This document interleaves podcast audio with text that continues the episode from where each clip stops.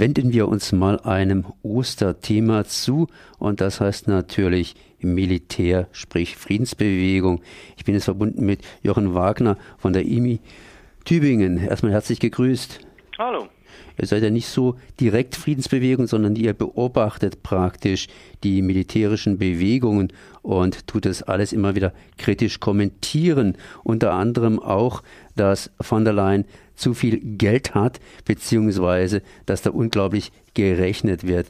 Von der Leyen ist ja gestartet, ja, 2013 mit 33,3 Milliarden Euro, hat jetzt inzwischen so etwas, ja, so 10 Milliarden Euro mehr und die Armee braucht und braucht immer weiter Geld. Auf der anderen Seite wird hier behauptet oder zumindest angedeutet, dass der Haushalt gesunken ist und irgendein Herr aus Übersee will, dass wir da noch mehr reinbuttern.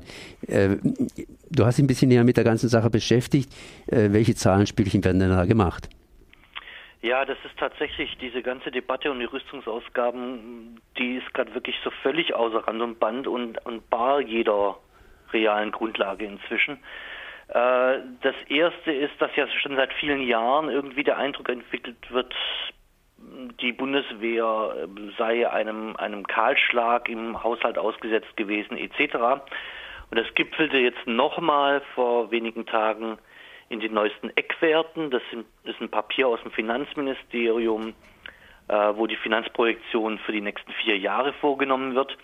Und an diesen Eckwerten wurde jetzt in den Medien vor allem äh, eine Kritik, die aus dem Militär erstmal reingebracht wurde, aufgegriffen, nämlich dass erstmal äh, der Haushalt für 2020 viel zu niedrig angesetzt sei für das, was die Bundeswehr brauche und dass die Planung für 2021, 2022, 2023 äh, einen absinkenden Haushalt äh, hätten, was nun gar nicht gehen würde, etc. Wenn man sich diese zwei Kritikpunkte mal nacheinander vornimmt, dann äh, wird es natürlich gleich relativ zweifelhaft.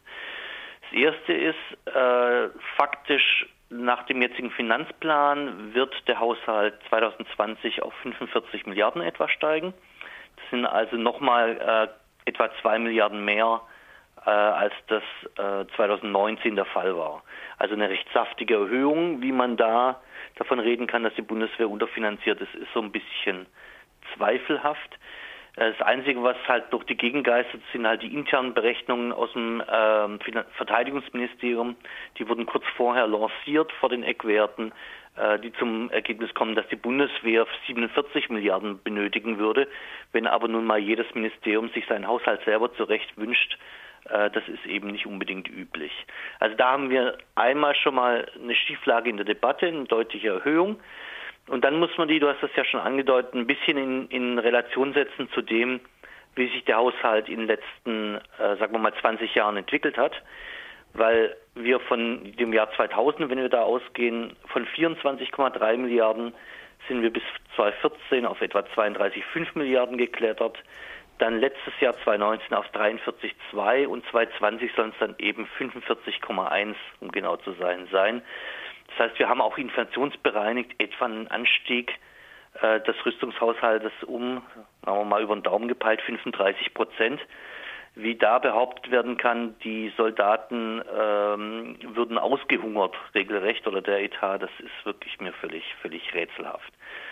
Zusätzlich kommt noch dazu, in den ganzen letzten Jahren war es so, dass die Eckwerte veröffentlicht wurden und der Realhaushalt, den dann das Kabinett, beschloss, äh, Kabinett und später dann Bundestag vor allem beschlossen hat, äh, war dann nochmal eine Ecke höher. Das wird wahrscheinlich auch dieses Jahr so sein. Das ist also der eine Kritikpunkt, der an diesen Eckwerten gerade geäußert wird, der ziemlich lachhaft ist. Der zweite, da ist auf den ersten Blick nämlich was dran sogar, nämlich, dass äh, der äh, Eckwerteplan jetzt für die Jahre 2021 bis 2023 tatsächlich dann vorsieht, dass der Rüstungshaushalt wieder sinken soll.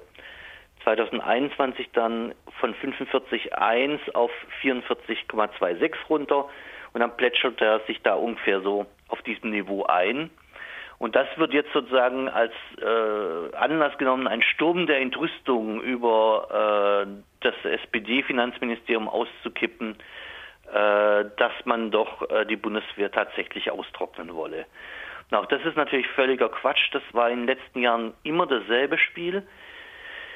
Man hat die Eckwerte veröffentlicht. Das erste Jahr war ein Riesenaufwuchs und der flachte sich total dann ab für die nächsten Jahre, äh, die dann aber erstmal einfach nur so als Planungszahl mal im Raum standen. Im nächsten Jahr wurden dann die nächsten Eckwerte veröffentlicht, wieder im ersten Jahr ein Riesenaufwuchs und so eine Abflachung. Das heißt, es ist ein Spiel, was wir jetzt eigentlich schon gewöhnt sind.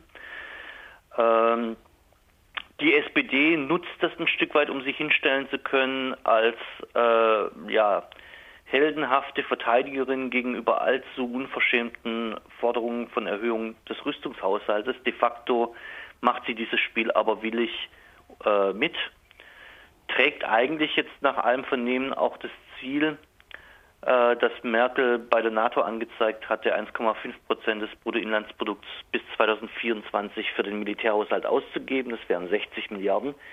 Da hat sich die SPD jetzt mehr oder minder deutlich dahinter gestellt.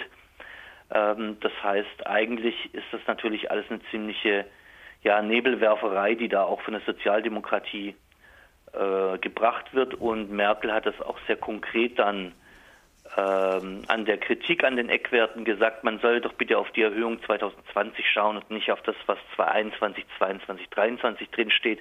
Das würde dann eh wieder einkassiert und die realen Zahlen würden dann deutlich höher auslaufen. Das sieht man eben, wie sich da die ähm, SPD auch zum, ja, zwar als, als was völlig anderes stilisiert, als sie tatsächlich sind, nämlich sie machen dieses Rüstungs- und Aufrüstungsspektakel äh, schlichtweg mit.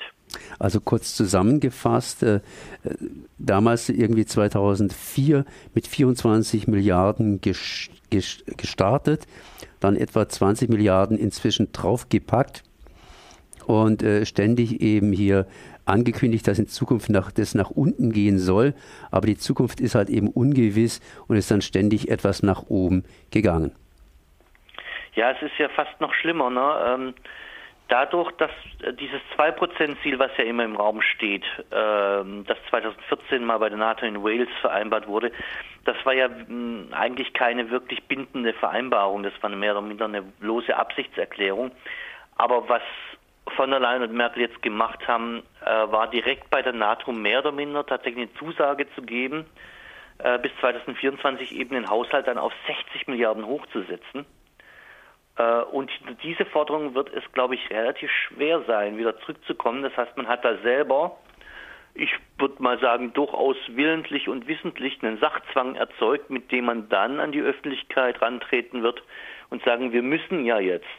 Und da ist natürlich Trump ein willkommener und nützlicher Idiot, indem man halt sozusagen diesen Druck aus Übersee auch ein Stück weit verwendet, um äh, zu sagen, wir, wir kommen ja gar nicht drum rum, hier ein Stück weit auf die USA auch zuzugehen etc.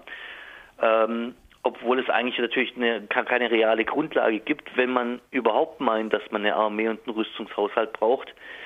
Dann wäre aber zuerst mal vielleicht zu gucken, wie denn das Beschaffungswesen aussieht, wie die ganzen Beraterverträge aussehen, wie ein abgetakeltes Schiff mit Teakholz 100 Milliard Millionen verschlingen kann, etc. etc.